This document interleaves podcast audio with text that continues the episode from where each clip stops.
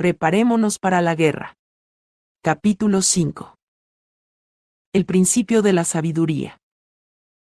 El temor de Jehová es el principio de la sabiduría, y el conocimiento del Santísimo es la inteligencia.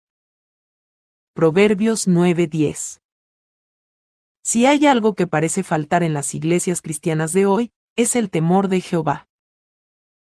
Estoy segura de que los ángeles y hasta los demonios se asombran de nuestra falta de temor y reverencia hacia Dios. La Biblia dice, tú crees que Dios es uno, bien haces, también los demonios creen, y tiemblan. Santiago 2.19 De todos los engaños que Satanás ha usado a través de las edades desde el huerto del Edén, hacer que los hombres crean que no hay que temer a Dios ha sido el más efectivo. Cuando Satanás le dijo a Eva, no morirás, Génesis 3:4, le estaba diciendo, no tienes que temer a Dios, pues Él no cumplirá sus amenazas. No dijo realmente que morirás. ¿Cuántas veces caemos en la misma trampa hoy día?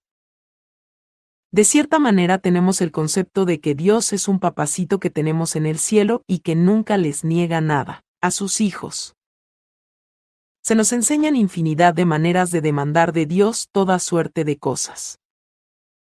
Un sinfín de predicadores nos dicen que si oramos o pedimos de cierta forma, a Dios no le queda otro remedio que darnos lo que le pedimos. ¿Qué ha pasado con la temerosa reverencia de los grandes hombres de Dios cuyo reverente temor de Dios ha resonado a través de las páginas de la Biblia lo mismo en el Nuevo que en el Antiguo Testamento?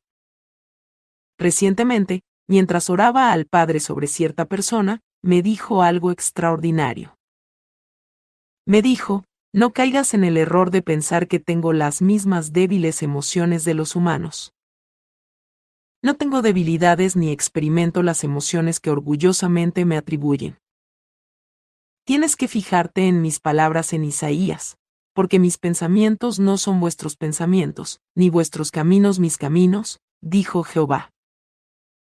Como son más altos los cielos que la tierra, así son mis caminos más altos que vuestros caminos, y mis pensamientos más que vuestros pensamientos. Isaías 55, 8-9. El Señor prosiguió y me dijo, Ustedes siempre están muy preocupados por los sentimientos. Vacilan en hablar de mi palabra por miedo a ofender. Te digo la verdad. No importa cuántas lágrimas se derramen ni cuántas angustiadas peticiones de misericordia hagan, ni una sola persona va a entrar el cielo excepto a través de mi Hijo Jesucristo.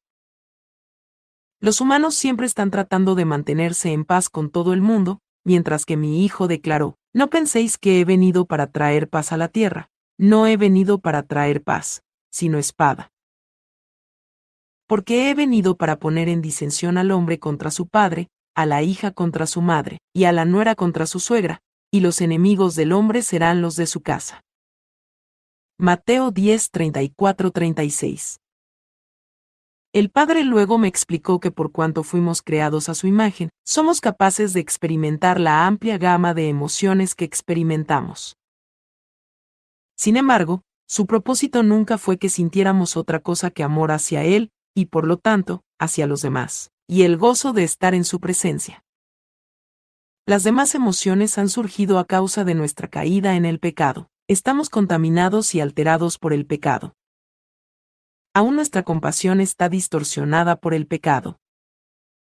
Tratamos de evitar que la gente se sienta mal, cuando esa es la única manera de que se acerquen al Señor y comprendan su necesidad de un Salvador. No queremos disciplinar a nuestros hijos porque no queremos disgustarlos y que nos causen más dificultades todavía. Creemos poder vivir una vida que sacie nuestros deseos pecaminosos y todavía recibir recompensa en el cielo. Pensamos así porque damos por sentado que Dios tiene las mismas emociones que experimentamos. No tememos al Señor porque no tenemos idea de su poder y grandeza. ¿Cuántas advertencias hay en la Biblia? No dejando de congregarnos, como algunos tienen por costumbre, sino exhortándonos, y tanto más, cuanto veis que aquel día se acerca. Porque si pecaremos voluntariamente después de haber recibido el conocimiento de la verdad, ya no queda más sacrificio por los pecados, sino una horrenda expectación de juicio, y de hervor de fuego que ha de devorar a los adversarios. El que viola la ley de Moisés, por el testimonio de dos o de tres testigos muere irremisiblemente. Cuanto mayor castigo pensáis que merecerá el que pisoteare al Hijo de Dios, y tuviere por inmunda la sangre del pacto en la cual fue santificado, e hiciere afrenta al Espíritu de gracia. Pues conocemos al que dijo, Mía es la venganza, yo daré el pago, dice el Señor. Y otra vez, el Señor juzgará a su pueblo. Horrenda cosa es caer en manos del Dios vivo. Hebreos 10, 31. ¿Cómo nos atrevemos a pensar que podemos decir la oración del pecador y seguir pecando? ¿Cómo nos atrevemos a decir que vamos al cielo y seguir viviendo en pecado?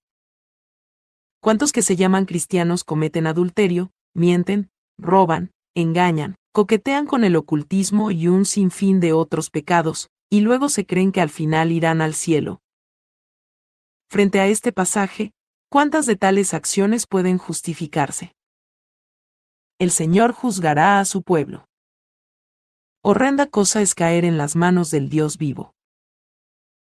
Esto fue escrito para cristianos. ¿Creemos acaso que nuestro Padre Celestial es tan débil que gozosamente nos va a recibir en el cielo sin importar lo que hagamos? Así también la fe, si no tiene obras, es muerta en sí misma. Santiago 2.17 Cada vez que pecamos voluntariamente después de haber recibido a Jesús como nuestro Salvador, estamos despreciando el horrible sacrificio que Jesús hizo en el Calvario. ¿Nos atrevemos a pensar que el Padre va a pasar por alto tal cosa? Jamás. ¿Qué pues, diremos? ¿Perseveraremos en el pecado para que la gracia abunde? En ninguna manera. Romanos 6.1. Y al que sabe hacer lo bueno, y no lo hace, le es pecado. Santiago 4:17 Así que, lector de este libro, usted sabe que debe leer y estudiar la palabra de Dios todos los días. Si no lo hace, está pecando. Usted sabe que Dios ha ordenado que vayamos hasta el fin del mundo proclamando el maravilloso medio de salvación a través de Jesucristo. Si no lo hacemos, estamos pecando. Sabe que el Señor nos ha ordenado amar a nuestro prójimo y tomar el poder y la autoridad que nos dio Jesucristo, para expulsar demonios. Si usted no hace lo que el Señor ordena, está pecando.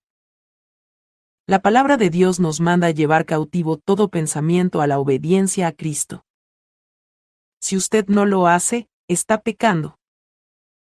Y si está pecando, está menospreciando el sacrificio que hizo Jesucristo.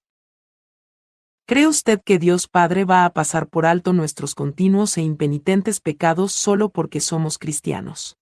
El Señor juzgará a su pueblo. Horrenda cosa es caer en las manos del Dios vivo. Hebreos 10, 31. No os engañéis, Dios no puede ser burlado, pues todo lo que el hombre sembrare, eso también segará. Gálatas 6, 7. Notemos que no se hace excepción con los cristianos. Porque es imposible que los que una vez fueron iluminados y gustaron del don celestial.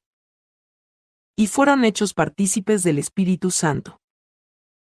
Y asimismo gustaron de la buena palabra de Dios y los poderes del siglo venidero.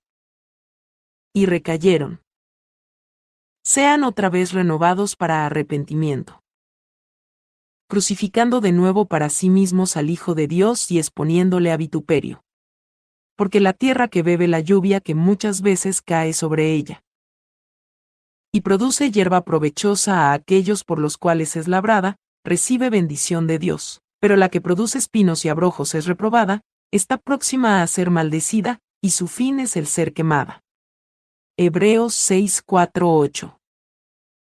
Pastor, ¿Está usted participando secretamente en adulterio? Si es así, está en peligro de caer bajo la maldición de Dios. Cristiano, ¿se resiste usted a dejar fuera de su vida ese pecado sobre el cual el Espíritu Santo le ha estado haciendo sentir convicción? Si es así, está expuesto a caer bajo maldición. Usted que ha salido del ocultismo, acaricia la idea de hacer solo un encantamiento más para escapar de una circunstancia sobre la que Dios no le ha respondido. Si es así, ha crucificado de nuevo a Jesús y lo ha expuesto a vituperio. Está en peligro de caer en maldición. Por tanto, amados míos, como siempre habéis obedecido, no como en mi presencia solamente, sino mucho más ahora en mi ausencia, ocupaos en vuestra salvación con temor y temblor, porque Dios es el que en vosotros produce así el querer como el hacer, por su buena voluntad. Filipenses 2, 12, 13. Nuestro maravilloso Dios se deleita en tener comunión con su pueblo. Pero nuestra falta de reverencia ante Él se lo impide la mayoría de las veces. El Espíritu Santo está dispuesto y ansioso por ayudarnos a querer hacer la voluntad de Dios pero lo contristamos y se lo impedimos aferrándonos a esos deseos pecaminosos que acariciamos. Somos bien transigentes con nosotros mismos y nos excusamos diciendo que es normal que cualquiera resbale de vez en cuando, y que lleva tiempo deshacernos de los pecados. Nos aferramos a nuestro orgullo y no permitimos que Dios nos haga humildes. Siempre nos estamos engañando, y engañando a los demás.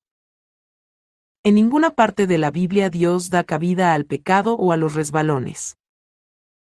O tomamos con seriedad, con extrema seriedad, nuestra consagración al Señor, o vamos rumbo al infierno. Tan simple como eso. Oremos fervientemente que el Señor nos revele algo de su grandeza y ponga en nosotros el santo temor hacia el que tanto merece. Este fue el capítulo 5 de Preparémonos para la guerra. Por favor, Síguenos para escuchar el libro completo. Que Dios te bendiga